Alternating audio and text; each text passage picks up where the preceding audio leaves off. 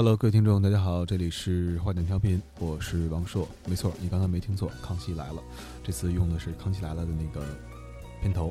呃，这次节目聊的也是这话题。嗯，实际上我在知道《康熙来了》正式没了的这个时候，我当时在朋友圈发了一条消息，就说谁是这么多年一直在看《康熙来了》的人。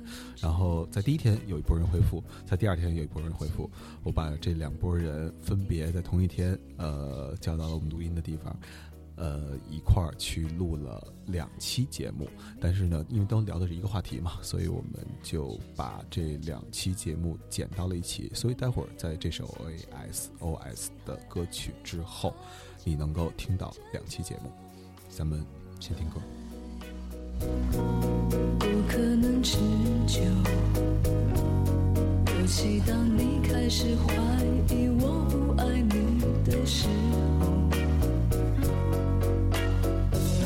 想牵你的手，现在却觉得尴尬。如果没有人先承认自己还爱对方，爱就变成挣扎。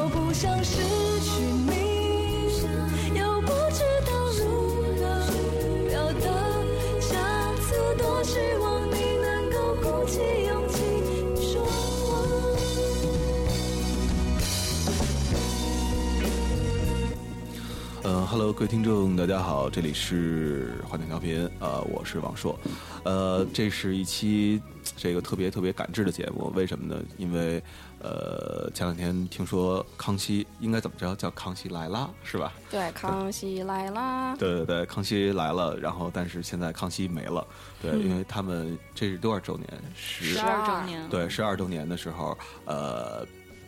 终于告诉大伙儿，其实十二周年这是一个挺好的一个年份，比十周年好，特别特别中国，一个轮，一个就是生生肖的一轮嘛。然后，呃，终于这个康熙来了，说我们到此结束了，也是，就是你想想，一个人十二年一直干一件事儿，就我老有时候老在想，就是你看美剧，比如你看这《摩登家庭》这样的片子，然后你看，尤其大人其实还不明显，小孩儿。就明显看着那小孩一步步的长大，一步步的长大，一步步在变老。对，包括那个去年，呃，Richard Linklater 那个电影叫《Boyhood》吧，少年时代。对，也是也是属于是拍了一个拍了十二年的一个片子，然后就一直在看着他们。就是有小孩能看出来什么呀？一开始小孩嘛，都会很可爱，然后长大了越来越丑，对，越来越丑。对对对。然后这次呢，呃，在听说这消息之后呢，我就在我的朋友圈里头，呃，征集了一下，然后就说谁对呃康熙是有情怀的，并且在北京呃 可以一块儿来录一期节目，然后去怀念一下过去。这十二年吧，看过的康熙，对，然后呃，其实是有两拨人，然后现在大伙儿听到的是第一波，呃，你们先自我介介介介绍一下吧，对，嗯，大家好，我是三三，嗯。嗯，然后。嗯，大家好，我是严小丽，我是也是康熙的忠实粉儿，从零五年等于上大一开始就开始看，看到现在。嗯，那康熙忠实还是听坏蛋调频更忠实？都忠实，都忠实。你们是从哪年开始那什么的呀？看康熙，对，看康熙。我应该我是比较晚，我是大概一一年那会儿，一一年、一二年开始看。嗯。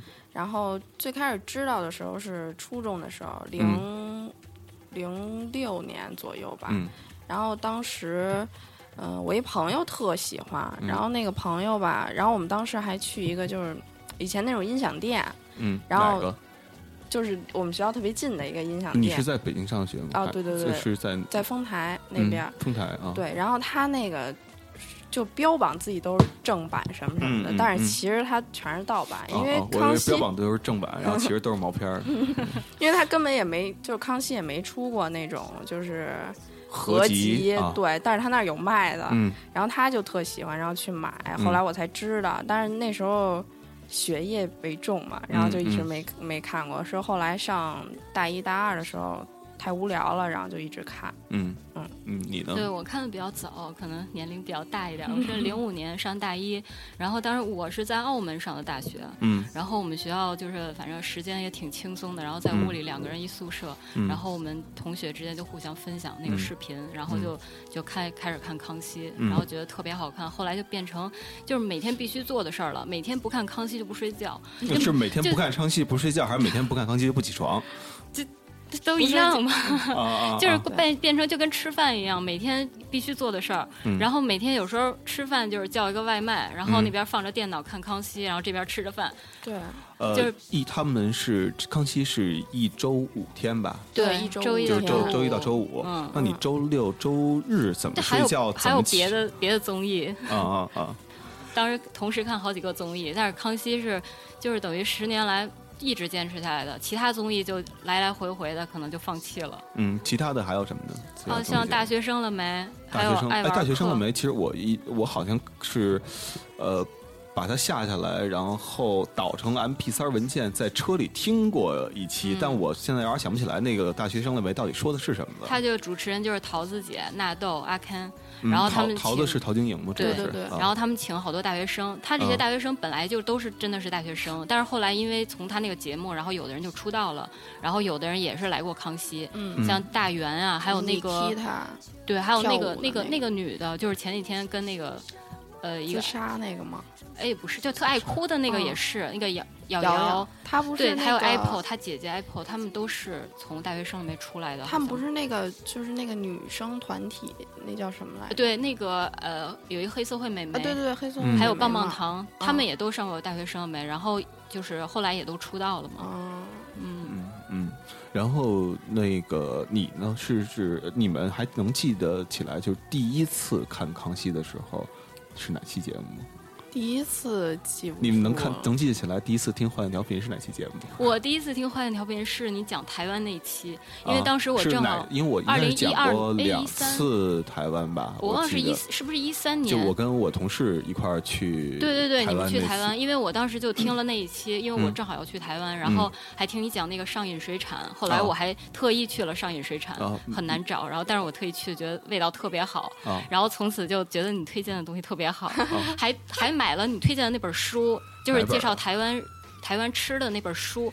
是是是欧阳应季写的那本吗？还是我现在有点忘了叫什么名儿，但是反正是你推荐的那本，在台湾然后看到了，后来就说哎，这不是王朔推荐的，然后就买了。哦，应该当时是怎么回事呢？当时那一阵儿的话，好，我我忘了我推荐的是什么了，可能是欧阳英记那本叫《味道台北》吧，还叫《台北味台台北味道》？好像是。对对对。那那期好像我也听。对你第一次是。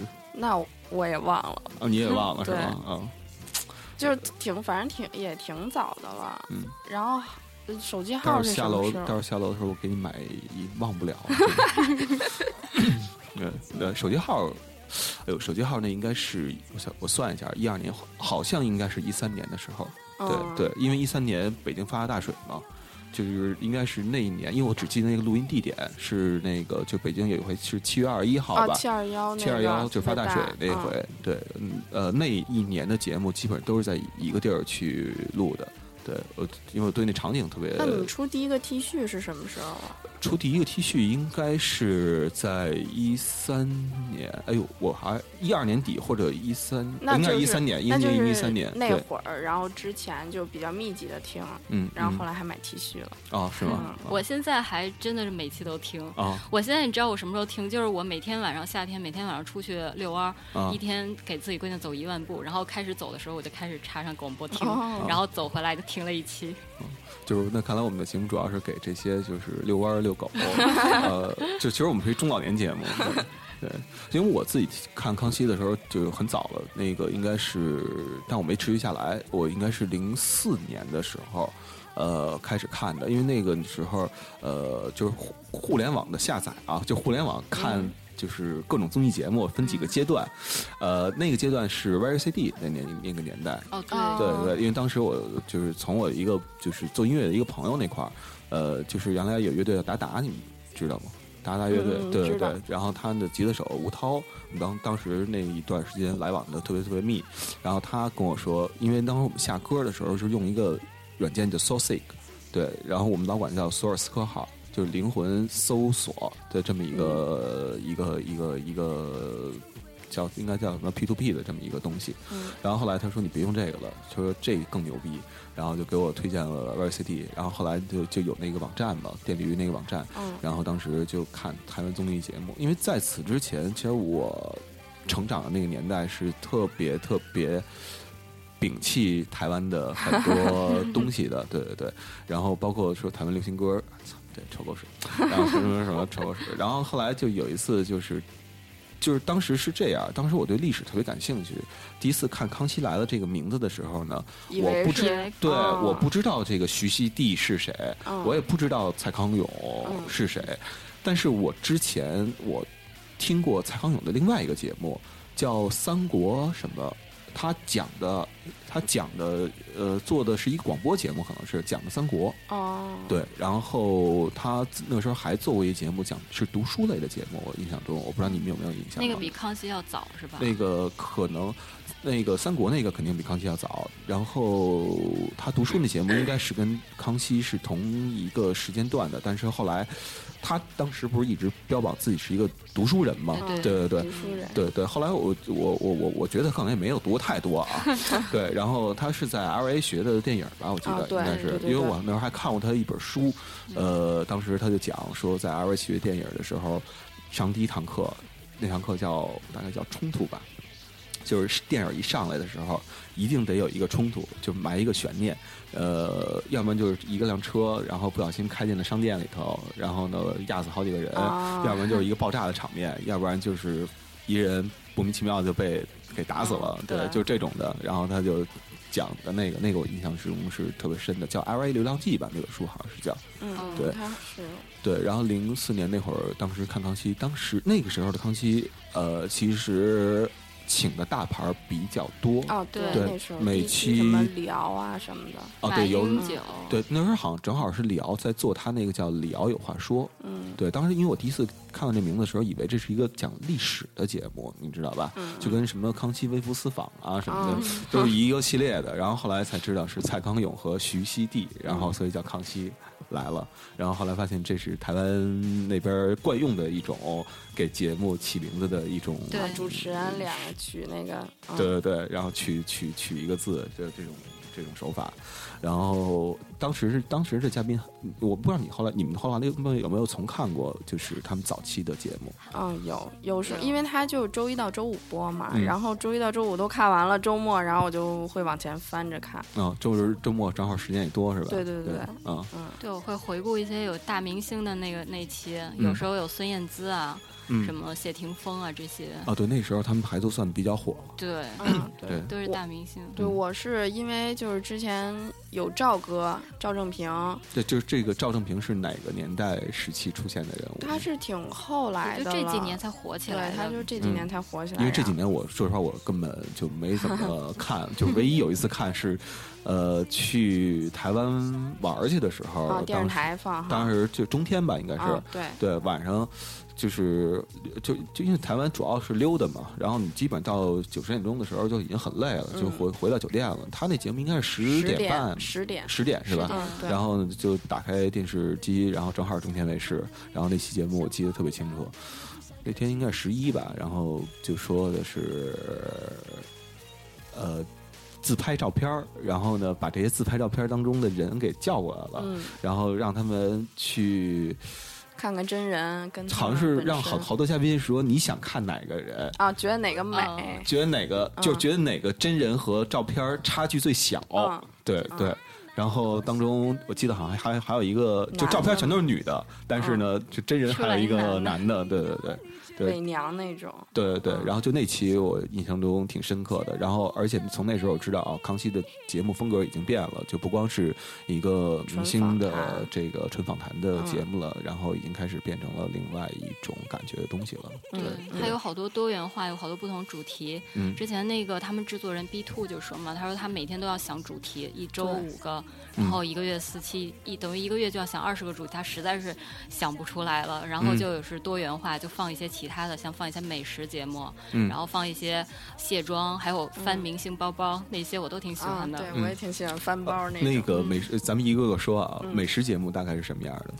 就是每个嘉宾，这是我后来没看过。每个嘉宾带一道菜，然后推荐自己喜欢的美食。但是他这个美食节目，说实话，他推荐了以后，我那次去台湾，我就真的去找了那一家某一家美食。嗯。但是我觉得好像一般般，真的就是他就一般，就跟他们口味不太一样，然后他们觉得特好吃的，就像就是猪血糕要蘸花生粉，嗯，我就特受不了，然后还要就加香菜，嗯，我就看到这个东西之后，我就。本来觉得哎呀特有名，台湾特色嘛，然后我也没敢尝试。嗯，对，台湾特色。对。而且我觉得就是它有的那个吃的看着特别好吃，如果在夜市你就顺便去吃就可以了。如果要是真的在那种小巷特别不好找的地方，就劝大家千万不要去找，可能可能会失望。嗯嗯。嗯嗯，他们一般带回来带过来的都是什么？就是呃，首先啊，这嘉宾一般是什么样的人？是这是因为他有请了很多是，就是台湾艺能界特别，就是自从我看了康熙之后啊，才知道台湾艺能界太庞大了。对，就是你你感觉啊，就是好多人原来我们就是原来讨论过一问题，我们就是说娱乐明星，娱乐明星，就是这娱乐明星干嘛的？就是你发现啊，就是看完康熙之后，发现有好多就所谓娱乐明星艺能界的人吧，他。不演电视，对，他也不唱歌，他也不演电影儿。呃，他甚至他就是杂技舞台，也不是杂技舞台的这个人，就是他们有一个专门的做通告的，就是专门做通告，每集然后就拿这个这个这节目给的这个通告费。对，而且他上各种不同的节目，他上今天上康熙，明天我看他上大学生了没，后天他又上其他节目，对，他上各种节目，而且有时候他可能同一个段子还不同的节目他都说，也有可能。然后他们这种通告艺人，反正你有时候在电视上你就看不着他，而且还有那种太太团，就她。根本不是艺人，只是她老公是艺人。嗯，然后她就是所谓的太太团，她也是通告艺人，到处上通告。对，有有的后来就是因为他们老公可能就是那种过气的艺人。嗯，然后呢，他们太太团出来之后，反而比老公更有名。嗯，对，嗯，就上这些综艺节目。妥宗康算是过气的艺人啊，我觉得他不算啊啊，就过气艺人指的是什么呢？就比如像那个那个洪百荣的老公叫什么？陈一民，陈。叫陈一民，陈什么民？还有一个就是木工，那个就特喜欢树。哦，对对对，他叫什么来着？特喜欢种树。对，特喜欢有一个特别喜欢种树，他以前就是特红的一个歌手，但也是在台湾特别红。嗯。然后可能是因为上台语的，对，有很多台语那种。其实你说曹希平，我也是通过康熙知道的他，对他，但是他据说以前也是特别火，特别火，偶像。嗯，但是我我还真是这两年上在康熙才知道的他。对，但我还挺喜欢他的。我就认识一台湾人叫刘希平，嗯，在国内开公关公司的，开的非常非常大，对。叫刘希平，也是一台湾那老 gay，对，一大哥，呃，每次见见面打招呼，永远都特别特别那什么，就就是那种感觉，让你就又亲切，然后又畏惧，你知道吗？那个，那还还你刚刚说的美食节目还有什么节目？还有卸妆，卸妆，还有那个卸妆里面那个林志颖。哎，不是林志，是昆凌吧？周杰伦的老婆昆凌好像也上过，是不是？对，她也上。然后像那个呃，还有那个翻翻包包的那个节目，然后那个林志颖的老婆就是她也上过。嗯。他们都属于当时在台湾可能二线、三线那种艺人吧。嗯。当时都上过，但是现在就不可能再再去上那个节目。然后只是有些网友给他扒出来，说他们曾经上过那个节目。嗯。对。基本上两岸三地没有什么艺人是没有上过他们节目的吧？内地好像很少，内地比较少啊，内地少是吗？对对，内地一般都是就比如说有会在台湾上映的电影，然后他们可能过去宣传一下，嗯，然后上过，嗯，然后像张杰啊，对，张杰也上过，就是谢娜他们，谢娜陪他去的那谢娜还陪他去了，还有黄渤。黄渤有一期是跟赵又廷一起上，他们 他们一个剧组的人一起上一个电影，但是感觉黄渤好像话就比较少。嗯对，肯定赵又廷嘛，小 S 就摸呀或者是什么的，就专就是都 focus 在赵又廷上了。嗯，哎，那这个我我我我，因为我很多期没有看啊，就是康呃蔡康永摸过谁吗？他没有，对他没有，他他是一个书生，对 他就是书生形象。那他在节目当中呃自己说过自己是 gay 这个事儿吗？嗯，好像没有，但是小 S 会。会那个会开玩笑，然后说什么中天一姐之类的，啊啊，会开玩笑。嗯，然后呃，在这个节目当中，因为我记得啊，早年间啊，《康熙来了》这蔡康永老师这个肩上老挂一鸟，对对，后来就没有了吧？有时候有，有时候挂个帽子啊，挂个什么都是在肩上挂着，是吧？对，挂个鞋，学王菲的那造型。这个是什么意思吗？他说过吗？应该应该就是为了。比较不同的造型吧，对，就特立独行那种，为了营造那种形象嘛。他现在就是身上各种东西都有，都有是吗？对，比如说粘什么，可能啊，就是糖果呀，或者是是，反正什么类型的都会有。嗯，反而小 S 的造型现在有点越来越保守了。对，以前还穿的挺挺露的，现在感觉穿的很保守。One Piece 那种洋装，而且还经常腿上盖一块布，对，不知道是怕着凉还是怕走光，怕着凉，不会怕着凉，对对对，就就老怀着孩子嘛，所以 对吧？原来有一个东西不叫逼里痛，逼里痛，对，不就专门治这个呢，治着凉的嘛，对。然后他，我因为我当时也是，就是印象中小 S 特别深的一点就是。就是我，我就是，其实我我也不为了看他走光，但是呢，就是他每次穿裙子特别短，而且坐在一个高的八凳儿上，然后他还老下来，然后老回去，然后就每次这瞬间我都会特意往那个镜，而且镜头他给的位置吧，还就是那个位置，你知道吗？你不得不看。他们都会打码，他会给你打一个草莓在上头。哦，对，有时候会走光，他就会打一小草莓在上面，是吗？对。然后我当年看的时候还没有小草莓呢，然后我就老看，我说你怎么还不走光？你怎么还不走光呢？我记得好像是蔡康永还为这事儿查过他，说你穿这么短，你不怕走光吗？他说他我其实穿的是安全打底裤 之之类的。对，而且包括我还记得那时候应该是零五年左右吧，他们来到了大陆这边，然后呢接受了好多媒体的访问，然后当时人就问蔡康永说：“你觉得你还能活几年呀？”就是当时因为确实非常非常火嘛，而且就是我记得应该就是从他们开始，大伙儿意识到了一个什么问题呢？就是互联网传媒的一个力量，因为那时候这个节目是在大陆看不到的，嗯，对，因为包括你要说这个，可能有人装那种锅。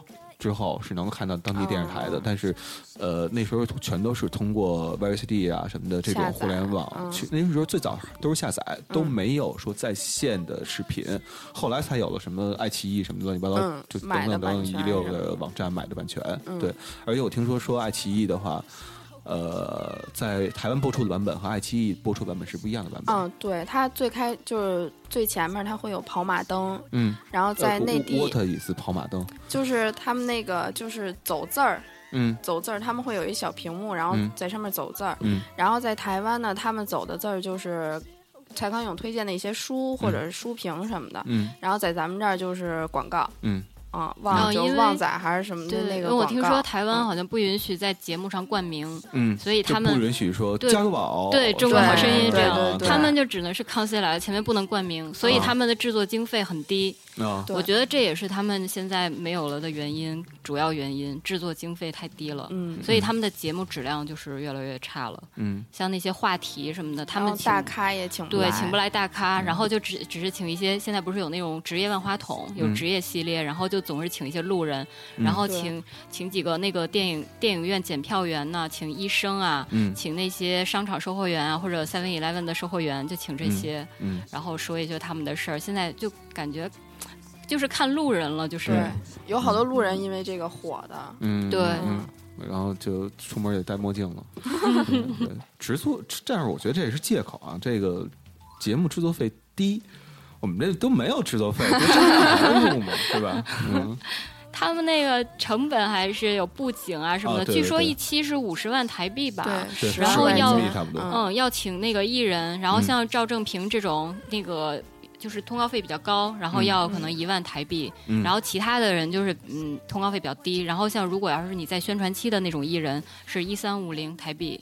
一个人，一千就是三百五十台币，台币。如果你是相当于就是三百块钱嘛，对，就是因为是你是去康熙宣传你的电影嘛，啊，或者宣传你的唱片什么的，一个团体也算一个人，对，应该跟他们收钱呀。嗯，对，其实收钱合理，跟他们收钱，你你上我这儿打广告来了，对吧？对，对他本来是应该，如果这种模式可能还会能挣点儿。对，对，但是我他们后来他们就是散了之后的话，他们有说自己之后要去做什么吗？没有，我觉得蔡康永现在也这么火，在咱们这边就参加各种节目什么的。对他后来包括他自己做，他出过几本书嘛，一本是聊。这人应该怎么说话的啊？说话之道。对，还有一本是聊这人应该怎么收藏艺术品的。啊，那个不那个。对他好像专门出过一本书是聊这个收藏的。对我也是因为那个聊收藏的那个事儿吧，好像是啊，我印象中我当时采访过他一次，然后那个录音，我现在我哪天我试着，我不现在都不知道在哪电脑里了，哪天我试着看看能不能找得到，那还挺珍贵的那录音，我现在觉得。他当时他就说说就说读书这件事儿，他说我其实越看书越发现一个什么问题呢？当你有些东西，比如哲学啊什么乱七八糟的读不懂的时候，你就不要去读了。就是这东西现阶段不适合你，对，你就踏踏实读一些你自己能读懂的东西，就说明你跟这个暂时没有缘分。也许你们俩有一天有缘分，也许你根本就跟那个作者不是一个世界的人，所以你永远读不懂。你也没有必要因为这本书改变你自己的一个世界。我觉得他说的特别有道理，这句话，对，嗯，那最后还有一个。哦，对，还有一个问题，就是说，除了刚才说这些之外，我看你准备了好多东西，对对对，你能跟我说说你这样准备都是什么东西吗？我准备，我就准备了一些我比较喜欢的嘉宾啊，还有喜欢的主题，然后节目什么的，嗯，就这些，然后还有，比如就是嘉宾，我刚刚也说，我就比较喜欢，就是那个沈玉琳呐，赵正平，嗯，还有曹希平，还有。嗯，徐老师，我也挺喜欢。徐佳瑞我也很喜欢，他特别特别直爽的一个人。嗯，然后那个小珍我也很喜欢。啊，对他说话比较也比较直爽。还有小甜甜，其实我也特喜欢。小甜甜后来有点就是，他就是一直在自黑，反正嗯嗯，然后我也挺喜欢他的。嗯，然后还有那个那个老人就比较喜欢那个罗美美啊，罗姐，对他也很很直爽。对，大家听一下啊，就是什么样的人就是在节目当中会。呃，让人比较比较带一点啊。我刚听了两个关键词，一个叫会自黑，对，还有一个呢是比较直爽。对，那你看吧，如果男生可能就比较喜欢那个王隐平的那种，啊，说话特嗲，有一个王隐平就是这样。嗯，反正还有一个说话特嗲，刘真也是也挺嗲也挺嗲的。嗯嗯嗯。嗯，还有吗？你想记得什么？我喜欢的就就是这些了，就这就是有这些我就必看的那种。嗯，然后还有那个许建国，其实我也很喜欢，就是娘娘腔，对，特娘。嗯，那在所有谈综艺节目当中，你们看过的里面，呃，你们觉得就康熙对你们来讲是最牛逼的一个吗？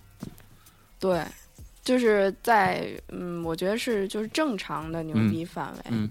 就是就是什么叫正常牛逼范围？有一个就是特别无厘头，就是那个沈玉琳做他当时制作的一个节目，然后叫《分手擂台》，然后就特胡逼那种，然后就比如说，好像是真也不知道他是真事儿还是编的，然后就会请。有人自称自己是格格，嗯嗯，然后后来到了台湾，还有人给他下跪什么的，就特无厘头这种。哦，明白明白。外景节目是吗？不是，就是在棚内，然后他们就互相打，就撕逼那种。啊啊，是是是，就就这个，就不是刚那什么阅完兵吗？然后就说评要评那个新的十大元帅，然后那天那个居委会的人也找我来了，对，说我是候选人之一，然后呢也给我打一电话，说我专门就是管这个互联网这一块儿，你知道吗？说新十大元帅呢不能像过去那样，光是那个只能打仗，还得懂点那个互联网什么的，对对，别都别信啊。对，呃，最后再还有一个问题，就是你们两个觉得康熙呃，就是这个节目最牛。逼的一个点，或者说它真正意义，它改变了什么？嗯，或者说它的意义是什么？我觉得对于我来说，就是我从这个节目，然后能很快速的了解到一个，比如说他们那边的艺人的生活，因为他们在台湾综艺节目里边都是特接地气那种，然后说话也没有什么不会太多的思考啊什么的，你就能很。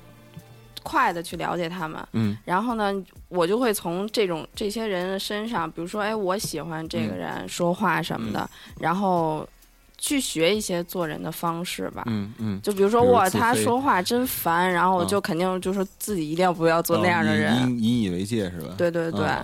嗯，你呢？对我也是，就是可以学到台湾很多文化，然后了解台湾。嗯，然后你比如他们平时日常生活中他们在节目上说的话，你就能看出哎，他们每天是怎么。坐车的啊，怎么那个生活的？而且我也听说他们那种通告艺人，其实并不像真正的艺人那样富裕，他们也很穷。我有一期看节目，印象最深是他们也是每个人自己做一道菜带过来，然后那个瑶瑶瑶瑶他他们家就真的很小，他自己租的房，他也是其他地方人去了台北，然后自己租了一间很小的房子，他在厕所里面煮泡面，对，就是家里已经小到那种程度。然后开始本来不喜欢他，觉得他老是哭，一上节目就哭。然后现在看了这个，我觉得他真的挺挺不容易，哭吧，就觉得很不容易，很能吃苦的一个人。嗯，那你们两个还看来，你知道都有一颗叛逃的心，你知道吗？那么了解台湾，那你们两个就是后来就是听过 A S O S 的东西吗？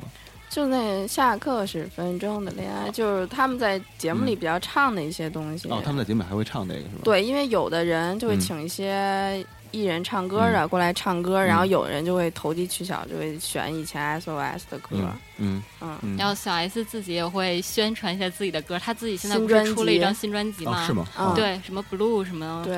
然后他总是在那那边自己唱，然后宣传一下。然后艺人有一些就是也在唱他的歌。嗯，Elephant D 嘛。对，Elephant D 这个名字我有点接受不了。嗯，粉。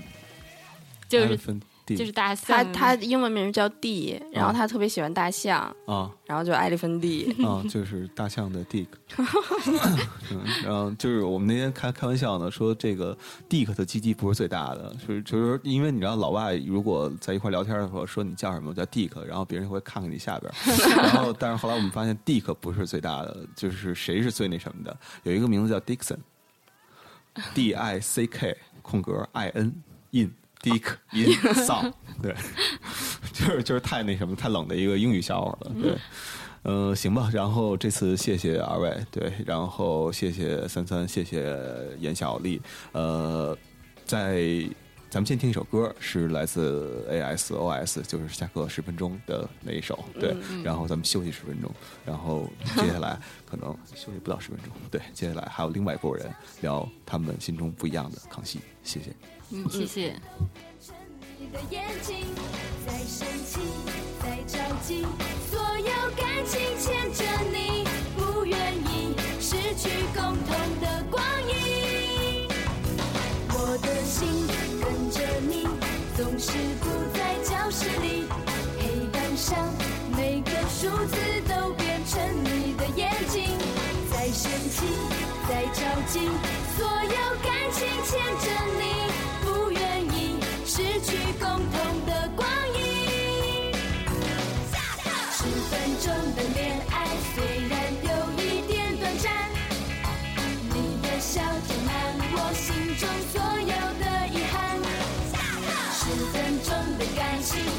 将全部属于你。多希望能够永远不分离。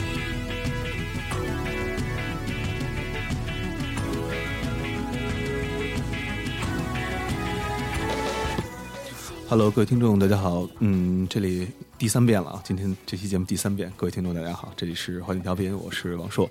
然后我们继续来聊聊康熙没了，对。然后嗯，又换了两位嘉宾。然后你可以先自我介绍一下，也可以说说他们俩实际上都来自一个单位。呃，我叫马咪咪，然后。我们是来自，对，我是 Daniel，我是马咪咪的同事。对他们两个人还自己有自己的微信公众账号，对吧？你的那个是叫……呃，我的公众号叫做咂摸味儿，咂摸味儿啊，嗯，挺北京的，画特别不不不知道大家会会不会写，反正就是一个关于时尚的这么一个号。嗯，就为什么作为时尚号要叫咂摸味儿？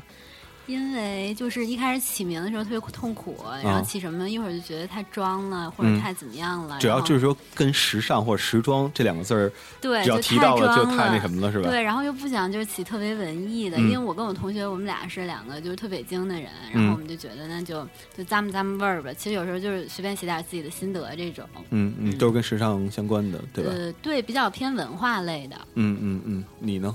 呃，我的那个公众号叫网球圈的那些事儿。嗯，如果你要是搜的话，可以搜 Tennis Story 就可以搜到。嗯，其实主要是为了帮我一些网球圈的朋友去做一些推广。嗯嗯，你是为什么离网球圈那么近呢？呃，其实是呃。因为看的多了，因为其实我看网球是从零四年开始，嗯，到现在有十二年，所以其实就是因为最开始看的多了，然后开始打，嗯，打的多了，然后就开始做一些，因为我现在也做公关嘛，做一些传播的事情，然后呢，就是一些机缘际会就遇到一些呃圈里的人，然后之后就。觉得他们也挺辛苦的，因为中国球员拿不到赞助嘛，啊，对，不像其他地方的球员，呃，都等着给赞助嘛。那其实也就是跟一些媒体的朋友一起，然后就帮他们做一些事情。嗯，主要像费德勒什么的，那那也不需要也不需要帮忙，家里就就这已经不是富二代了，对，富恩代了，对，富恩代。我见过一次这个费德勒老师在法国，哦，是吗？明月好像是明月香槟的那个活动。啊，对，然后他给大伙做饭。啊，太棒了，特别牛逼！费德勒一天的工资能够给这些球员，估计能活一辈子了，是吗？对，因为他们其实这些球员，他每次参赛的话，可能呃一场呃一场比赛他能赚个几千美金，但是他可能所有这些交通啊、机酒的这些费用基本上就花掉了。对，然后这二位可能未来还会来到我们的节目当中，呃，分别聊聊网球或者聊聊时尚圈的一些一些事儿。对，虽然他们两个人工作好像都跟。这个他们自己做的微信公众号没有任何关系，对的，对对对，他们两个人主要做的是 B to B 这一块是吧？相当于是，对，是的。不要在这儿聊这个。啊，咱们来聊聊康熙是怎么没的。对，你们两个是从什么时候开始第一次看的康熙？包括能不能记得住？呃。第一次这个看的节目是哪一个？男士优先。嗯，好啊。呃，我基本上应该是在零呃零六零七年就刚上高中的那个时候开始看的。其实我周围很多朋友也跟我差不多，因为那个时候零六零七年的时候家里刚刚装上网，嗯，然后那个时候的选择其实也比较少的。那个时候包括打开，基本上 QQ 占用了你非常多的时间。嗯，如果有一个呃就是好看一点的节目，那其实你就呃基本上是。捧着看的那个那么一个状态，那康熙来了，自然在那些节目当中就显得尤为突出，变得非常优秀了。嗯，那那个时候开始看，那个时候其实大牌还挺多的，而且那个时候基本上就还是，因为那个时候小 S 也并不是特别火，蔡康永其实也是一个挺陌生的人。嗯，对，所以其实那个时候基本上还是奔着明星去的。嗯，呃，那个时候我记得好像印象比较深的，好像有蒋友柏。还是谁都有去过那个那个地方，所以其实那个时候，我我印象最深的是那个时候，我是在那个优酷上去看这样的节目，但我极其相信那个节目绝绝对是盗版的，嗯，所以我就对那个那个视频的那个片头就极印象极其深刻，因为它的片头永远用的都是 Daniel Porter 的那个呃 Free Loop 那个那个音乐，然后就觉得特别带感，然后每次听到那个音乐的时候，就是想说啊。又又一又又一一小段时间，让我觉得特别肆意了。所以你叫丹尼尔跟他有关吗？啊，没有半毛钱关系。当初起丹尼尔，就是因为我希望起一个名字，让所有人都记不住，因为我中文名字太晃眼啊。对对，所以从小到大，只要去任何一个学校，基本上大家都特别容易记住。嗯，所以其实你姓太叫太晃眼，差不多。呃，然后所以其实那个起英文名的时候，就尽量找了一个就是一抓一大把，事实也证。明说，我们公司光叫丹牛以及各种衍生版本的就有四五个人，所以一叫丹牛，一群人都会起来。你们老板叫什么呀？英文名？我老板没有英文名，所以一说了就暴露了。哦，你说原来的中国画报的时候，我们老板叫 Thomas 嘛，对吧？Thomas，然后。后来，公司所有来的新人，嗯，人事都会问一下你英文名叫什么。偏巧真的赶上过两次，有人叫托马斯，天你可能要在这公司要改一个名字 啊。我我也有被这样的待遇，因为其实我们以前的呃 HR 也叫 Daniel 李。嗯，我也叫丹牛里，我们只差两个字母。嗯，然后呢，我每天都可以收到各种同事给我发邮件说，嗯，我要生孩子了，我要想，我要辞职啊，我的手续怎么走？所以我永远比比大家都提前要知道有任何人有任何动向。可是就有时候就公司都是那种英文名，其实挺奇怪，因为因为有的就比如说你跟外面人。联系你会跟人去说我中文名叫啥，嗯，然后就是会时不时有外面的人来问你说你们公司有一个谁谁谁，就说那个中文名，我说我们公司没有这个人，这不就是小 S 最讨厌的，说逼格比较高的这群人？怎怎么在在他他在在节目里怎么说的？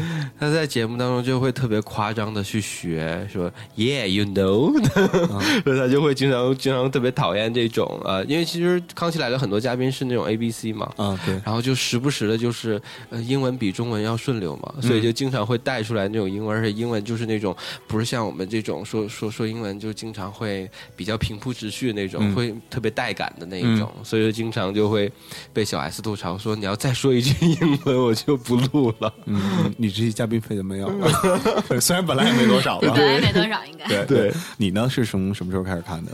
呃，我。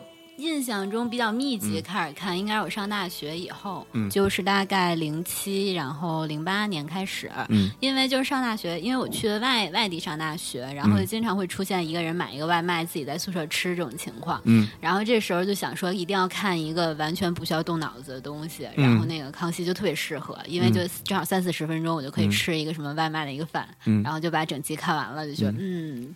完全不动脑的休息了一下 啊！我跟我看那什么似的，因为我英语听力特别不好，然后再就是中文听力还特别好，然后所以我就跟我跑步看电影似的，就是我每天有时候会跑步，然后就只挑中文电影看，因为你不用过脑，就不用看字幕，你知道吗？你只需要看画面就 OK 了。对，你还记得你最早看的那些期的节目是什么？印象比较深的？其实那时候我特别喜欢看，就是那些台湾明星，比如说什么呃罗志祥和蔡依林去上。或者什么罗志祥跟杨丞琳去上，因为我就觉得好像就是呃一下知道了很多八卦，比如说就是罗志祥，因为罗志祥就很大胆，他跟小 S 其实在一起的时候就会经常爆一些料，比如说什么那个杨丞琳跟邱泽的那个过往情商什么什么之类的，然后就是觉得很有趣，而且就觉得就是好像看康熙，然后你才知道原来像什么蔡依林那种看起来特别光芒四射的，但他其实是说看起来特别傻了吧唧的，没有，其实就蔡依林。她给人感觉就是很好强的那种，但其实他私底下是一个性格非常羞涩，然后不太说话的那种女生。嗯，然后就去 KTV 也是最不热闹的那种。喜欢吗？对，我就蛮喜欢那种禁欲型的，就有一点。然后我觉得就是好像能看到明星不一样的一面。嗯，所以我就是那时候从那时候就挺喜欢这个《康熙来了》的。就是说，明星上节目分两种，一种是《康熙来了》，还有一种是《康熙来了》以外的节目。对，我觉得就是比如说，就像艺术人生什么之类的，就 是 你懂吗？就是去那儿就哭一下，然后就是讲一些那样的故事。但康熙就不是，就大家插科打诨，好像一帮朋友一起，比较能够。讲出一些他平常不会在一个宣传场合说的事儿，嗯，嗯然后我觉得这个是《康熙来了》一开始最就跟其他所有节目都不一样的卖点。嗯嗯，对对，明星只在两种情况下会哭，一种是演戏的时候要有哭戏的时候，还有一种是在上《艺术人生》的时候。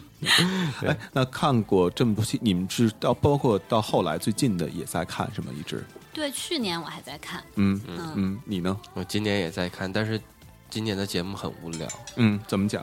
呃，其实就是因为那个我家里搞了一台智能电视，基本上就是《康熙来了》以前的时候，就是呃，我觉得我们上大学之前的那个年代，就上大学的期间也还好，那个时候基本上就是他出一期我们会跟一期，嗯，但现在对我来讲呢，就是我觉得可能有两种，一种就是他的节目也没有什么新的创新了，然后他现在其实也没有那些。真正能吸引到你好，那里最大的点就在于蔡康永跟小 S 了，是吧？然后一些综艺看对，然后再有就是周围其他的那种有意思的节目变多了，嗯啊，所以就他变变成了不是最好的一个选择，嗯，所以就往往会在我呃无聊的时候，或我没有什么事情，或我在做其他的事情的时候，我需要听点声儿。嗯，我把它打开放在那儿，你也不看着画面，对，就是偶尔有有趣的，他说那个小 S 有什么动作了，或者我可能起来看一眼，或者真的有趣的那个节点了会看一点，而且就是今年的节目你会觉得，因为小 S 最近几期他也不是那种啊常常上了，嗯，他会他还不。他自己节目他还不经常出现，他跟那个 hold 住姐啊，他跟谢依霖两个是那个换着上的哦，蔡康永一直在，但是他跟那个 hold 住姐是换着来的，然后包括那个陈汉典的那个位置也会有其他人顶替他，就是都是换着来，所以就感觉那个节目就疲态已经很明显了。嗯，虽然他最后说他不做了，我还是挺失望的，嗯，挺伤心的是吧？对，那个伤心我觉得主要是在于说，因为你看太久了，就跟就跟李娜退役了一样，就李娜退。就是可很多人可能从李娜那个开始，呃，赢了法网一一年开始看，然后一四年退役了，就觉得三年其实没什么。但我其实是从零四年开始，就李娜还不是那么火的时候开始看，看到她终于火到那个程度了，突然间她消失了，是是，我觉得是因为这种不舍。嗯，明白明白。嗯，那对于你们来，你们你们那个同事来讲的话。这他他叫娜娜是吧？对对。那万一哪天坏蛋调皮消失了，他是不是也会有同样的？肯定会的，而且他会流泪的。嗯，好吧，哪天我再问问他。可以。你们消失时候可以请他来做节目。对，说到那个陈汉典，陈汉典应该是在哪年加入的？因为我自己看差不多就是集中啊，我集中看就是零四年、零五年那个时间段，他差不多也是零三年或者零四年创建的吧？我记得应该是。对他应该是零三零三左右吧？嗯，也是差不多零三年底的嗯时间吧，应该差不多是。差不多是。陈汉典可能得零七零八年，是不是啊？我觉得就是那个蒙蒙甲那那段时间之前，稍微往前一点的时候。出来的对，没有 manga 他已经火了，就是你想他能演电影，就是因为他火了，他应该至少在那个前面两三年就已经出来了。嗯，但是我一直觉得陈汉典挺无聊的，不会，我觉得陈汉典特别好。你们俩可以可以各自说说，对对对，因为我看过几期，有的时候就他那种的幽默，可能不是我喜欢的幽默，但是我觉得他可能。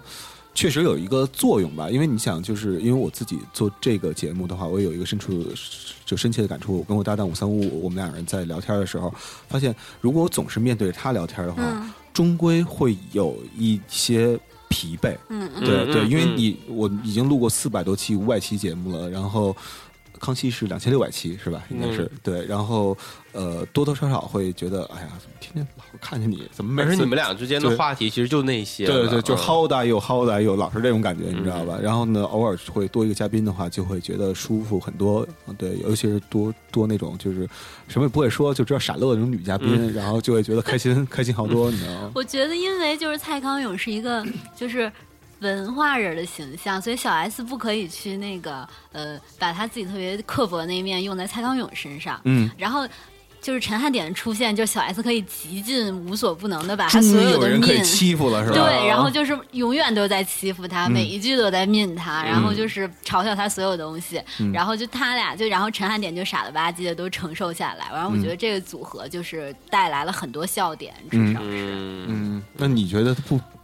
因为我我是觉得我是认可那个陈汉典这个角色的出现的，但是我本身是不太能理解陈汉典自身的那个嗯。搞笑那点，因为我觉得他有点有点作，而且就有点特别表面，就是他的东西不好笑，也记不住，嗯，所以他那个角色就很鸡肋，我感觉就是。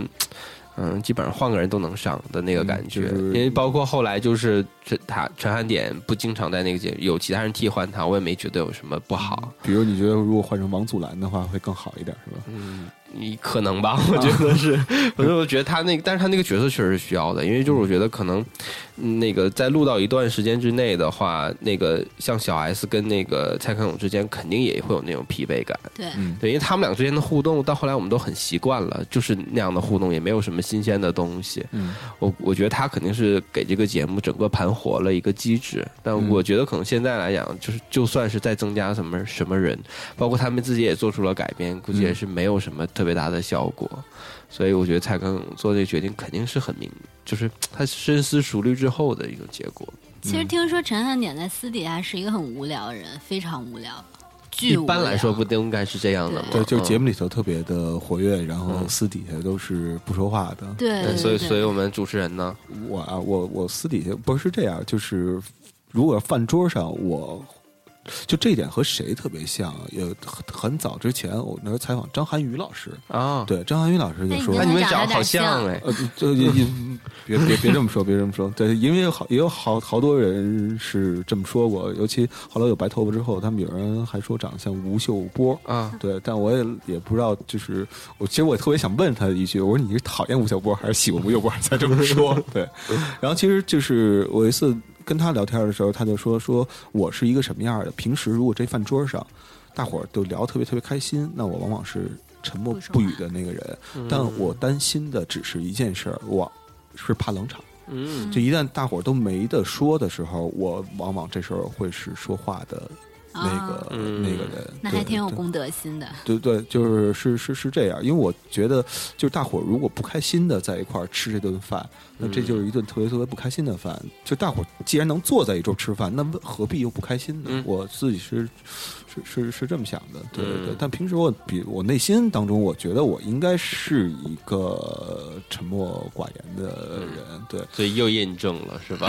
对，而而且我自己在饭桌上，如果真的贫起来的话，是比节目里头要频，我觉得应该是十倍开外的。对对对，就是节目里头没有完全发挥出来，我跟别人聊天的时候那种那什么。我们哪天激发你一下，我们来。体验一下，对，哪天咱们可以约着。对，今天所有录节目的人，我都是第一次，就这期节目所有录节目的人，我都是第一次见。对，然后哪天可以一块儿吃饭，出来聊聊业务什么的，B to B 什么。你这是带着讽刺的语气吗？没有，没有，没有，没有，我很赚钱的，我跟你不是，不是，不是，因为你看，我也做原来做媒体嘛，然后原来当，但是我原来做生活方式这一块儿，我也接触过 B to B，就是科技这一块的公关，包括科技这块媒体，我确实是感觉到啊，科技这一块的人吧。咱们举一个例子，咱们不说这个实际的感受啊，不总结，举例子。如果做，我不知道你们俩做没做生活方式。如果做方生活方式的话，生活方式的媒体，你如果早上起来九点钟有一发布会的话，生活方式媒体经常会说来不了，太早了。对的。但是如果要是科技类媒体的话，你说早上起来九点钟有一个，呃，他从来不会说因为这个时间的问题说自己来不了，他只有可能说哦，这个话题我不感兴趣，我不来。对他只要对话题感兴趣，他一定会说哦，没问题，明天见。就特别特别痛快，对对对，所以我只只说现象啊，不表达任何观点。对对，这是就是科技类和就是就像你们做 B to B，我觉得对于媒体来讲挺大的一个一个区别吧。对，是的，看来是对对对。咱们接着聊这个什么，接着聊康熙。嗯，你们觉得就是看这么多年下来，你们最讨厌的嘉宾会是谁？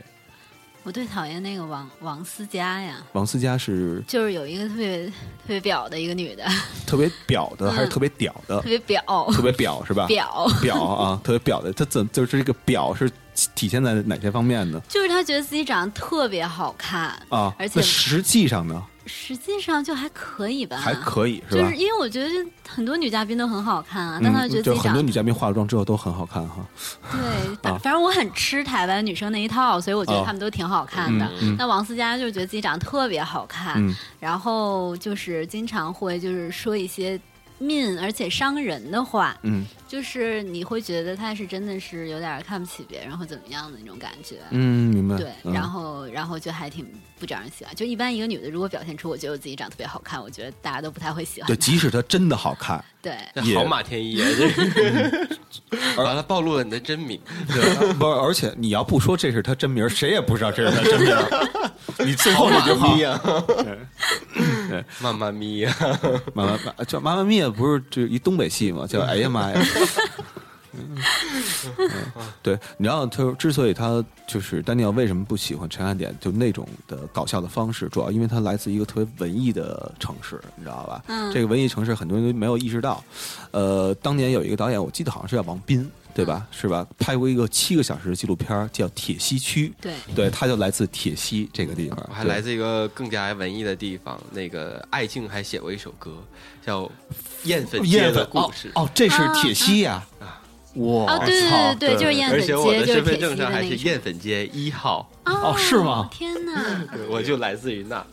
但其实大家不要那个。有有任何幻想，其实艳粉街以前是沈阳特别出名的贫民区哦，就没跟那个桑拿、洗浴、发廊什么的完全没有任何关系，是吧？没有什么关系。其实，但现在来讲，那个地方还是铁西区比较繁华的地方了啊，因为它就是越那个越贫穷的地方越容易被开发嘛。嗯嗯嗯，现在会比较好，但是我的户口上确实是写着艳粉街一号。嗯，我引引以为豪，主要可能是因为后来吧，就是要开发说铁西区，但是正好发现这首歌，就这个街被这首歌写过，那个时候还有日本人经常来看啊，就好像那个爱静在日本还挺火的感觉。哦，对，爱静在日本出过两张专辑，我记得是，对，还真的有人日本来看。然后中国早年间有一位女歌唱家叫郑绪岚老师，嗯，对，郑绪岚老师吧，原来是主要钱是靠什么挣的啊？在当年，是比如葫芦岛，嗯。这这个要宣传旅游，哎，请郑绪良老师唱一歌啊！就他基本上唱遍了，就是东北沿海的所有小岛，你知道吗？就那块只要有旅游，哎，咱找谁唱一歌，然后宣传一下？哎，郑老师，郑老师，这是第一桶金呢，都被他对对对，就都已经被他挖走了，对对，所以比较牛逼。对，那你呢？最讨厌的嘉宾？哎，我还真的没有特别特别讨厌的嘉宾，因为我觉得这些呃那个嘉宾。就是我也我也不太会记得，说真的，就是这些嘉宾就一看一过了，嗯啊，反正我就觉得这些嘉宾 对我来讲不太重要。我觉得好像轴心还是在小 S 和蔡康永上，嗯啊，如果最讨厌的应该是蔡康，不是蔡康永去了，那个陈汉典吧，啊，就是不好笑嘛，啊，也有可能是因为我们东北太好笑，嗯，对，就是我们说东北人就是出什么多，出演员。就各种演员都特别多，就搞笑艺人，包括就唱歌的特别多。为什么呀？东北冷，冬天的时候吧，你出不了家门，只能在屋里待着。那屋里待着，炕上琢磨什么呀？憋出来就表演呗。对，然后要么就找个地儿唱歌，KTV。丹尼唱歌特好。对，唱歌去，因为也是暖和，主要是为了取暖，出于取暖的目的，然后练就了一身的本领。我觉得其实我印象挺深的，就是那个提到那个台湾的那个综艺圈，肯定肯定要提陶晶莹。嗯啊，我要提一下陶晶莹的祖籍是沈阳，是吗？对。然后，但是陶晶莹就是我，我印象很深的是，我最开始看内地的。节目还有颁奖典礼的时候，你就很明显感觉到陶晶莹说的一些梗，嗯，是很冷场的，嗯。但是后来大家也习惯陶晶莹的一些说话方式了，包括他自己也做了一些改变。我觉得就是那个陈汉典，可能我不懂他的原因，也可能是因为他自己的调那个表演没有做调整，或者是我们还没有适应他，嗯啊，就是他的那个点，我还我们还没有 get 到，嗯。但你现在陶晶莹说的一些东西，他那叫汉典。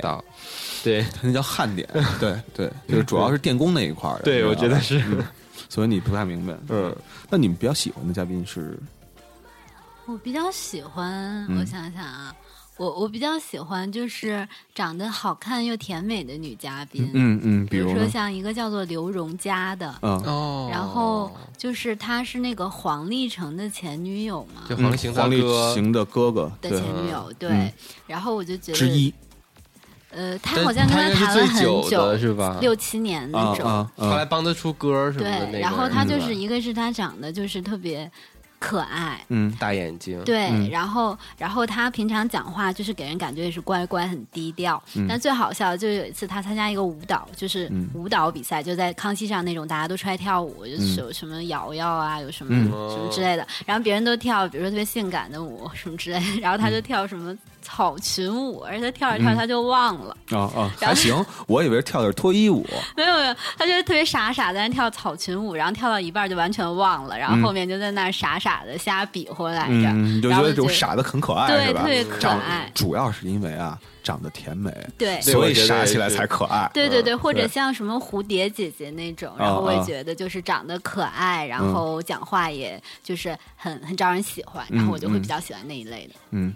你呢？我我我其实比较喜欢，也是一类。我比较喜欢看那些就是台湾那些主持人去上那个节目，因为我是觉得说像那个呃《康熙来了》这种节目，它嗯有一些的那些那些嘉宾他讲不出东西来，但是反倒是所有那些就是做主持人的那些人，他们讲一些东西的时候，就他那个内容量会变得非常非常高。嗯，你就说一些比较，假如说，例如说，你要是那个什么陶晶莹啊，或者丽晶啊，他们上那个《康熙来了》的话，你就会觉得那个虽然也是四十分钟，但你感觉好像听了好几期节目的感觉，嗯就内容量特别高，而且他们就是他们那个爆料爆料爆的就比较高级，然后你你就会给你很多个推测，你就脑子里当中会出现唰出现三对三好多人。名儿，然后你再跟那儿组织，然后就因为他们那个主持人就是功力又很深嘛，就是他就会不停的带出各种各样的点来，就是你基本上就是没有什么歇气儿的机会，就一直在有那些点，所以你就你看那样的一期节目，就觉得看的比较爽。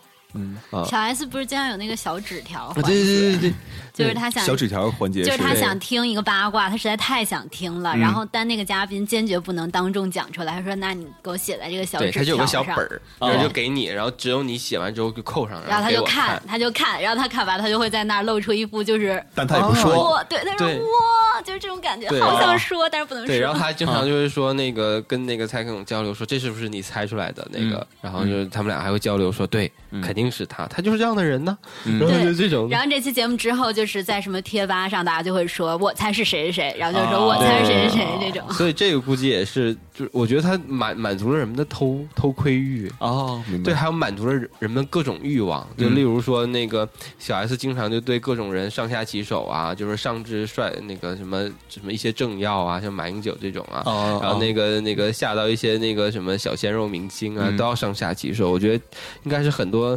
妈咪这。这种那个 啊，女青年的那个内心的私欲，然后还有这些他那些那个小本子，这种其实也就是大家想偷窥娱乐圈的那些那个所谓的那个这背后的故事，一些人和人之间在车上或床上的故事，对对，就肯定是希望知道这这这些事情，就满足了人们偷偷窥欲。另外的话，我觉得可能他节目好也是因为。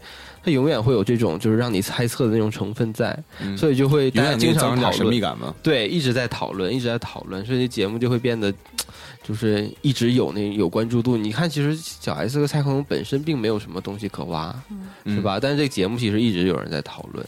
其实有时候我还喜欢看什么王伟忠或者屈中恒那些人上，就是那些老戏骨，或者就像王伟忠、王伟忠这种就比较有文化的人。就我一听王伟忠讲话，就觉得他讲话口音超好听，整个口音加声音。他是北京人还是哪儿人？他应该是属于那种眷村的，对对对。但他本身那个口音就是那种内地，对，就是很很纯正的一种北京腔或者什么之类的。然后就他一讲话，我觉得很有。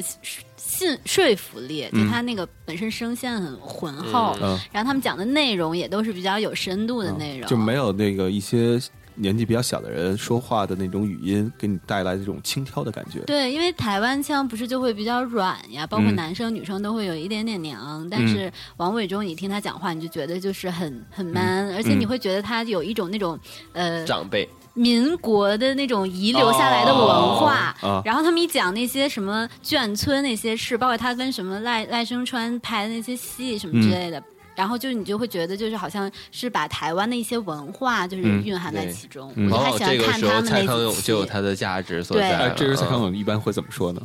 这个时候，因为我觉得这个时候小 S 一般来说就是她基本上就是属于一个。呃，像王伟忠的小女儿那种调戏的身份、调皮的这种身份的存在，然后像蔡康永来讲的话，一般他就可以直接跟他对对上话，就他们他们的那个就是 common sense 会比会比其他人要高一点。嗯。对吧？其实，其实我觉得有时候看他们，因为我本身对台湾的一些就是那种历史啊文化很感兴趣，然后有时候我看就会觉得很逗。就比如小 S，他其实不会讲台语的，对，他完全不会讲台语，然后他那些台语都是烂烂讲的，然后但他也不是就是蔡康永他们那一挂，就是国民党遗老那种感觉，他也不是。所以当他们不同的这种呃，比如说是呃。当地的就是比较台湾的人，还是或者是那种从呃国民党过来那些人，当他们聚在一起的时候，你就会发现很多文化上那种碰撞，让你觉得很有趣。然后小 S 在这儿就就什么乱胡乱一下，就那样就是插插枪打混。他他口音经常被吐槽。对对对，然后他在台，比如说来了很台的台客，他也在那儿乱讲台语，然后被别人笑这种感觉。哦，明白。哎，来马天一说两句，让我们笑一下。嗯。你你你，对你不是刚刚才说嘛？就是你在看康熙学了好多台语，对，也也没有学，就是就因为我我在康熙听了很多人唱台语歌，然后我觉得台语歌好好听，台语歌特别呃特别动情，对，特别动情，就特伤感，你知道吗？对。然后因为后来我就是我有一段时间去台湾，就是上学的时候在那儿交换了一段时间，然后我就去学台语歌，嗯，然后他就，然后我就觉得他里面有一些词特别好笑，比如他说那个棒棒赛，bus。棒赛，棒赛，对，它就是很多歌里都有这个。这这是什么东西？这实在听不出来。它这个它这个翻译成中文就是“目屎”，就是“目”是眼目的“目屎”，就是眼屎的“屎”，但它不是眼屎，那它是什么呀？它是眼泪。哦，棒在，对，类似就是眼眼中这废弃物就是眼泪，然后就特别好笑。啊，白流了，对，白流流泪是没有用的，对，所以你看好多歌里都有那个目屎目屎，但其实是眼泪。啊，还有吗？还有就什么什么胸后，胸后是什么？兄妹吗？还是？不是是幸福？幸福。胸后。胸后。都胸后。嗯，不，这个是什么来源？打是亲，骂是爱，嗯，然后所以胸吼就是幸福，没有，这是一样的字，但是就发音有一点点不太一样，也是幸福那两个字。哦。我记得他们台语歌里经常会有一个词儿叫拢，是兜，对对对对吧？然后说卖卖就是不要。孙燕姿不就有什么歌，什么什么呃龙犀利呀？对。啊，这龙犀利是什么意思？就是都是你，都是你啊。然后而且他们不是在经常在里面，就是讲拿台台语骂骂一些脏话，然后就会被逼掉。嗯嗯，就他不会自动消音消掉嘛。但是你有时候看他那个口型，就能看出来他在骂什么。那一般他们会怎么骂呢？他就会骂那个靠腰。靠腰是什么意思？靠腰就是就是有一点，就像咱们比较轻轻级的那些骂人的方法。我靠，这种的，就我我靠不是，我操在感叹。啊，这个靠腰是 就有一点那个意思。哦哦，那就是我操。嗯，呃，我也不是，反正靠腰就是女生也可以骂出来的。就当时我在交换的时候，女生都可以随便说这样子啊。但是他们在节目中就会给逼掉。女生不说不说怎样？但是你会看到小 S，就小 S 不经常用很夸张的嘴型骂出很多话来。然后我就有时候我就很好奇，想说他到底骂的那个是什么？嗯，对。但是后来我也没有查到。但是我想他有一些他肯定骂的特别难听啊，妈的逼。对，好像 我第一次看到你有逼音，这个也是在《康熙来了》。对，以现在其实内地也会有一些节目就会逼掉，但以前就从来没有这种的。对，以前也没有，以前会被直接剪掉吧？我觉得你说了一个脏话。嗯，对，原来呃呃，央视是把它给做成空白音。原来我记得有一次，这个是孟京辉吧，就上央视的一个节目，好像是人物还是什么，我记不住了。然后他就说说，我觉得表达。就两个词，一个傻，一个牛，就就是电视上就这样，你知道吗？对对对对。然后字幕里头也没有，字幕是这样，傻，括号里边什么都没有，牛。那个牛括号里边什么都没有，好隐喻啊！我觉得还可以，这样他没有说就把他封杀了什么之类的。对对。然后呢，我觉得他这个央视人还是挺聪明的，你知道吗？他括号，你想两个括号括成一个形状，那是什么形状？哦，对吧？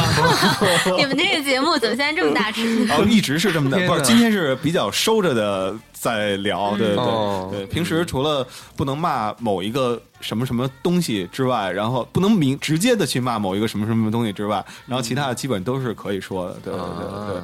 太好了，又期待下一次来了。对，然后呃，你刚才还跟我说说，就是小 S 对于女性的一些审美，嗯，会影响到你对于女性的审美，就能观察出哪个是绿茶婊。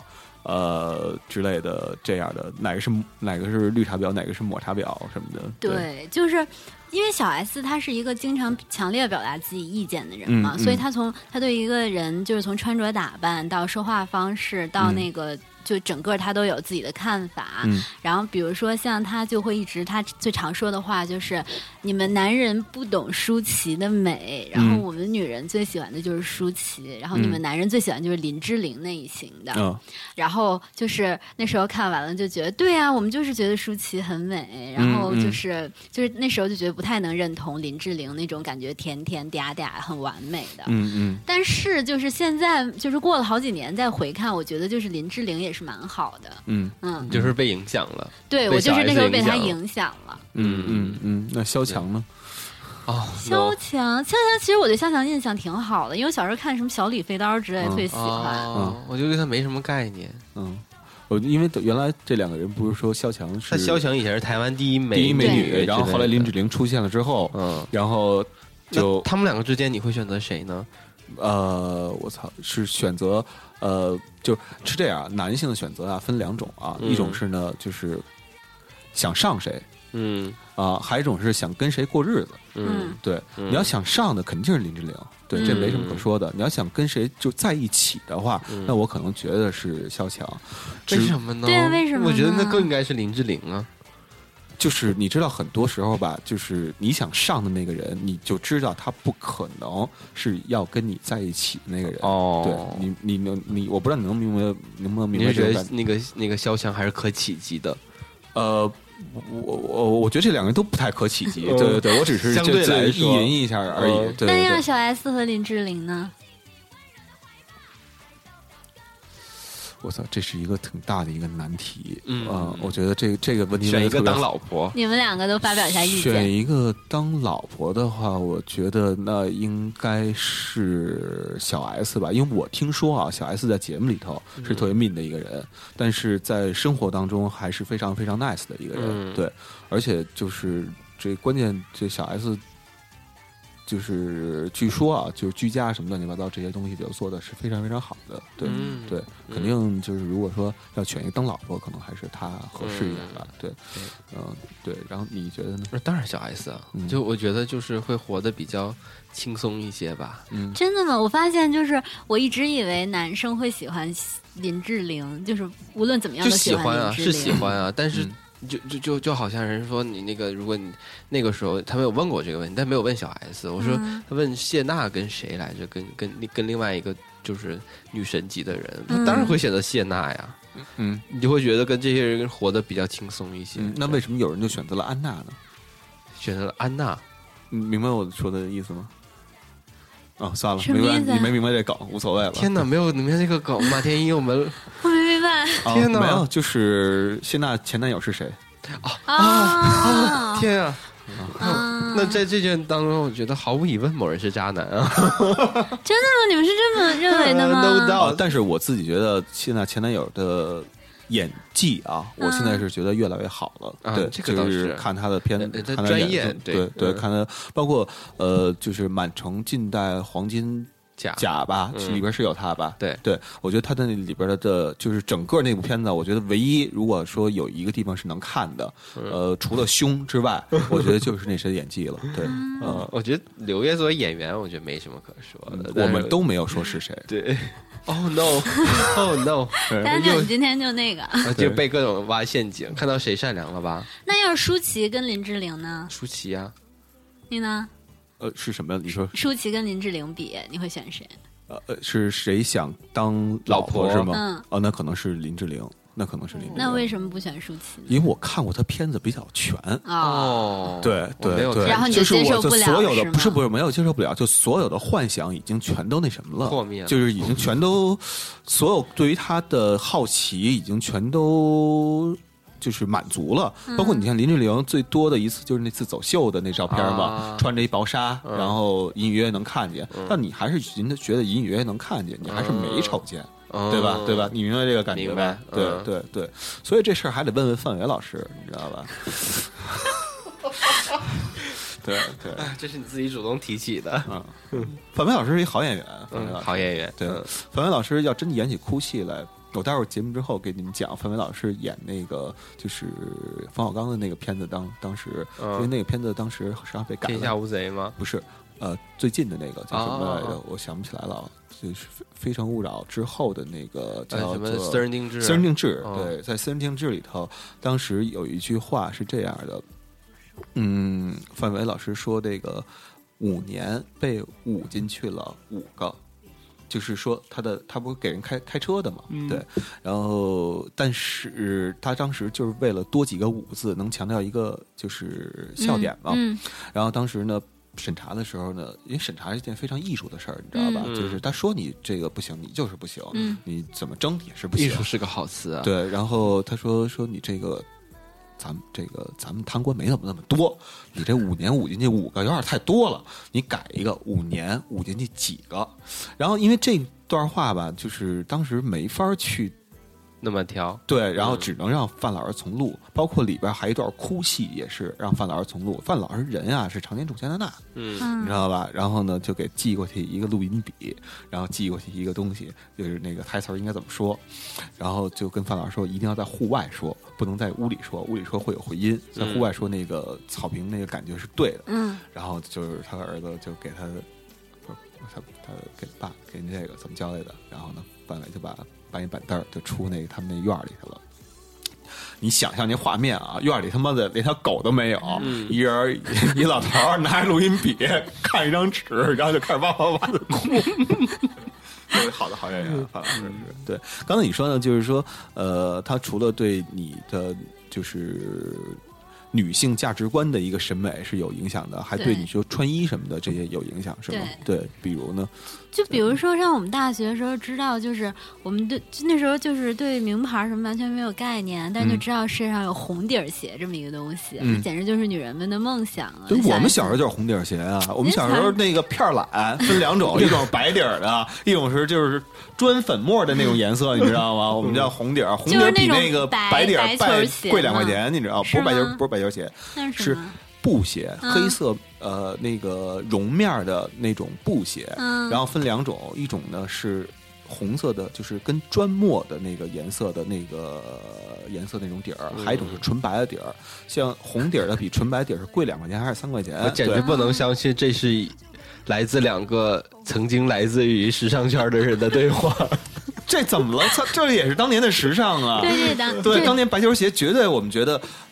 当年白胶鞋是分牌子的，你知道吗？说你要如果是穿的是金字牌的白球鞋，OK，那你是时尚的；如果你要穿的是双星牌的白球鞋，操你丫土鳖啊！你这太土了，对，这已经不是我的年代了。当年就是就这么一个东西，包括校服，怎么在校服上去刻字，就是拿钢笔一个个的。就是在校服的衣服后边写字，然后写上自己喜欢的，就是音乐人的名字，就是他们的一些符号，比如是，比如专辑的名字呀，就按照专辑那个字体去写。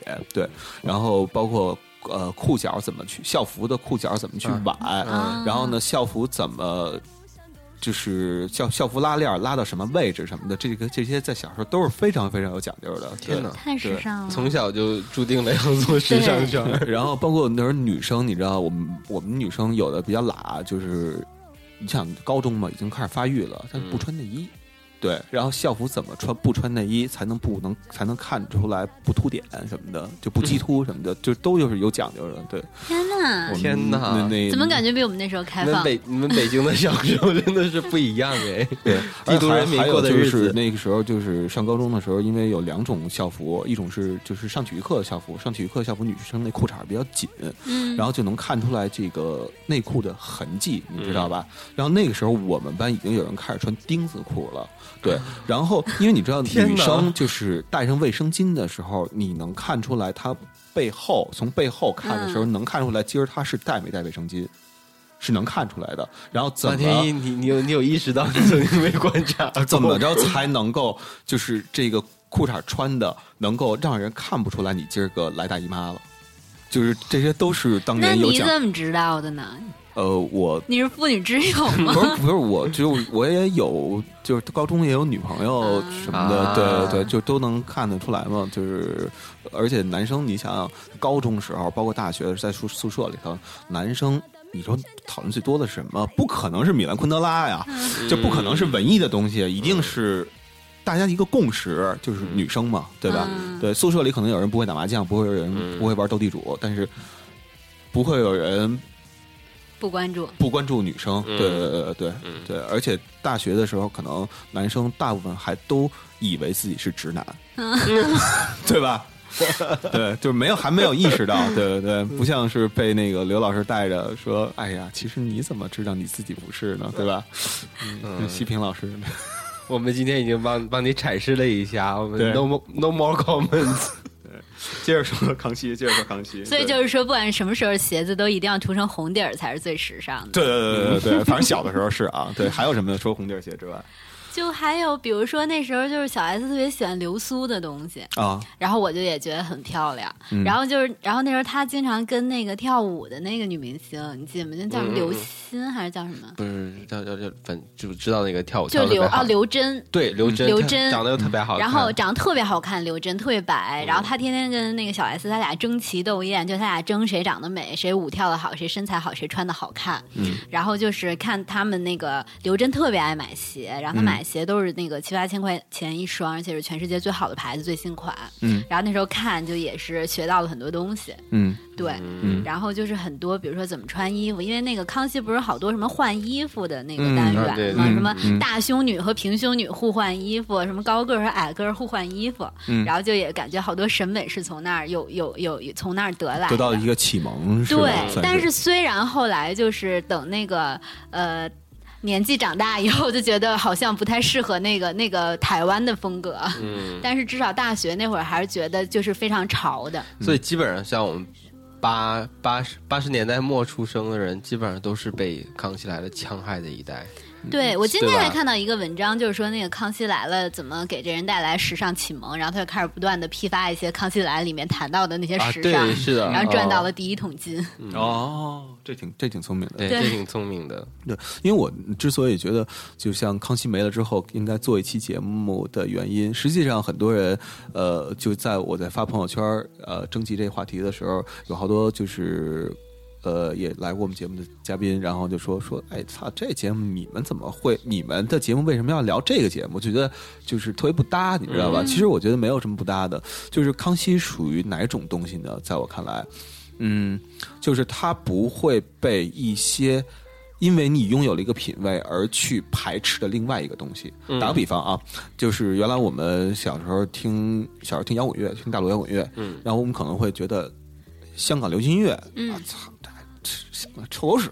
就打个比方啊，比如说那个，当然我很喜欢容祖儿啊，但是那个年代啊，容祖儿，就就那种感觉。谢霆锋，哎呦，当然只说谢霆锋唱歌啊，对，谢霆锋就是很多什么郑秀文什么的这些东西都觉得特别什么。但是比如谁是我们绝对能接受的？王菲，哦，对，是绝对是可以接受的。然后像。康熙来了，我觉得就是这样一个节目。你可能讨厌台湾所有综艺节目，但是像康熙来了这样的节目，你可能。即使你是一个死亡金属的爱好者，但是你依然觉得《康熙来了》节目是一个可以看的节目。嗯，对，我觉得这是他点非常多。对，就是你总有他感觉好像就是我给你呈现了两千六百款，但是总有一款是你喜欢的那感觉。对对。而且我特别喜欢，就看康熙时候完全不用动脑子的这个感觉。我有时候也喜欢这个。就我就觉得人生每天都过得太那个太累了，然后你的人生中一定要有一段时间是特别无聊的，看一些特别干一些特别无聊的事儿，比如说看看康熙或者看看韩剧什么之类，就完全不用动。脑，嗯，然后我就觉得很好。你不是前两天还看看了一部，看了第三遍那个日本日剧？对，因为我十一烧脑剧。我本来十一之前我想说，这十一我哪儿都不去，一定要在家好好读书，增 增进知识。结果从十一开始第一天，我就先睡了两天觉，然后又开始看日剧，看了整整五天。哦，没有，那也是读书，台词儿有台词儿，他看了一个特别烧脑的剧，就是。然后就觉得就完全就是这些就是一个人生的就是纯为了放松和无聊的时间，嗯，然后就觉得一定要有这样时间。就我老是觉得，就是因为我唱 KTV 的时候，因为我唱歌特难听，然后所以去 KTV 的时候，我基本不不唱歌。然后呢，所以我我最大一个享受就是看别人点的歌，然后我不听别人唱，我只看那屏幕的歌词，你知道吗？哦，对对对对，然后就知道了好多他们台湾各个词人写歌词的一些什么手法什么的，对。嗯，对。最后再聊一个比较，刚才你说就是康熙可能是一个不需要太动脑就可以看的这么一个东西，但是最后问一个需要动脑的的问题，嗯，就是你们觉得康熙最大的意义是什么？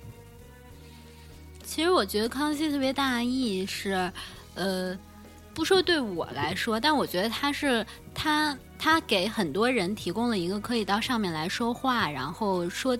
一些自己平常说不出来的话的机会，因为其实我最近一个很深的感触是我发现，就是有好几个艺人，然后他们都得病去世了，但去世之前的可能半年时间内，他们都上过康熙。荣祥，什么安钧璨，然后什么那个呃高凌风，还有什么马 Q 他妈妈，嗯，还有那个什么欢欢欢什么之类的，就这些人，他们都是就是就是当你看到他去世的新闻，你当时的感觉都是说啊，他怎么突然间就死了？他不是前天刚上过刚康熙嘛？你说他不刚上过康熙嘛？然后接下来你就回去翻他上康熙那集，你就会发现他说的很多话是有深意的，嗯，比如安钧璨，他就会在他最后一次上康熙，他就说很多他希望。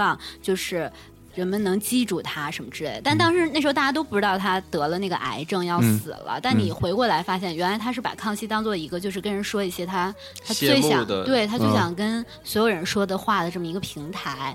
然后我觉得对于很多人来说，康熙是一个可以让他们放心的说出这些话的这么一个平台。所以这件事儿对于我来说是很有意义的。嗯嗯，你觉得呢？我觉得可能像康熙这样的节目对我来讲影响比较大的是，嗯。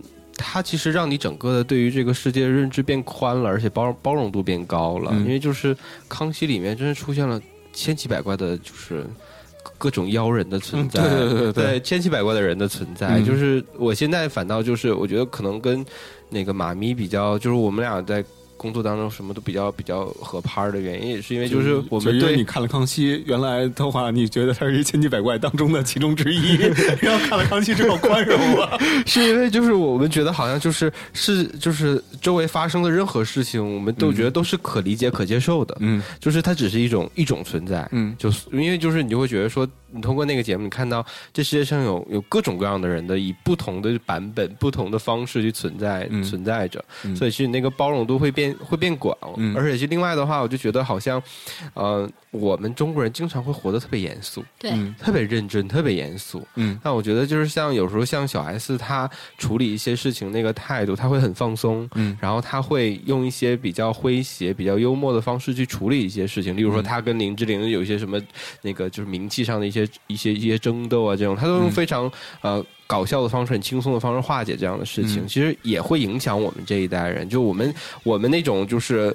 可以去调侃、可以去用调侃的方式去化解的一些事情，那个事情变多了。嗯，包括我我们这一代好像很少会怕老师这件事情，会怕自己的上级，就往往会愿意跟他们去处理成一种朋友式的那种关系。嗯，然后就就就像那个小 S 跟他的老板，像跟那个。叫什么来着？王伟忠对，跟王伟忠一样。我觉得其实那那种那种相处的方式也会有变化，所以其实他多多少少还是会对我们的生活当中有影响的。而且其实我觉得这种影响是积极的，就至少我接从我的接收来讲是接是积极的。嗯，反正我跟丹尼尔，我们俩就对于我们。不喜欢的事情，经常抛一个大白眼儿。对，但是就是如果它存在着，也就存在着了，就是也没有说有必要说非得要对他怎么样。对，总结的真好。行吧，这期节目就到这儿，然后最后再走一首歌。你们俩刚才说哪首来的？就是那个有一个叫什么姐妹们的聚会，姐妹们的聚会好像是 A S。ASOS 和好多人一块儿，对，因为我们之前也就经常看他们那那个什么姐妹团的一个成长，对吧？对，就他们那个七姐妹，那个姐妹团里有范晓萱，还有谁来着？我记得还把他们的妈妈叫到过节目里面来，然后来讨论，就是你觉得你们家闺女还是不是处女的问题？怎么可能？真的有这么一期，就是真的是说，不是我说怎么可能还是？天呐，妈咪，妈咪以小 S 的一面结束了这一期节目，行吧，谢谢大伙儿，嗯，谢谢，春推节目，谢谢二位，嗯，拜拜，拜拜。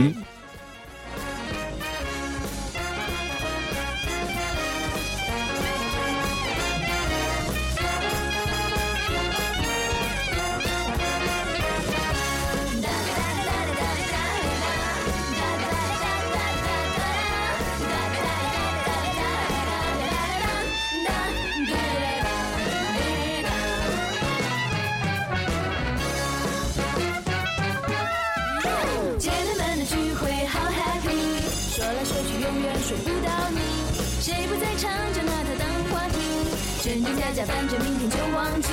姐妹们的聚会好 happy，说来说去永远轮不到你，场面绝对不会冷清，八卦的话题最带劲。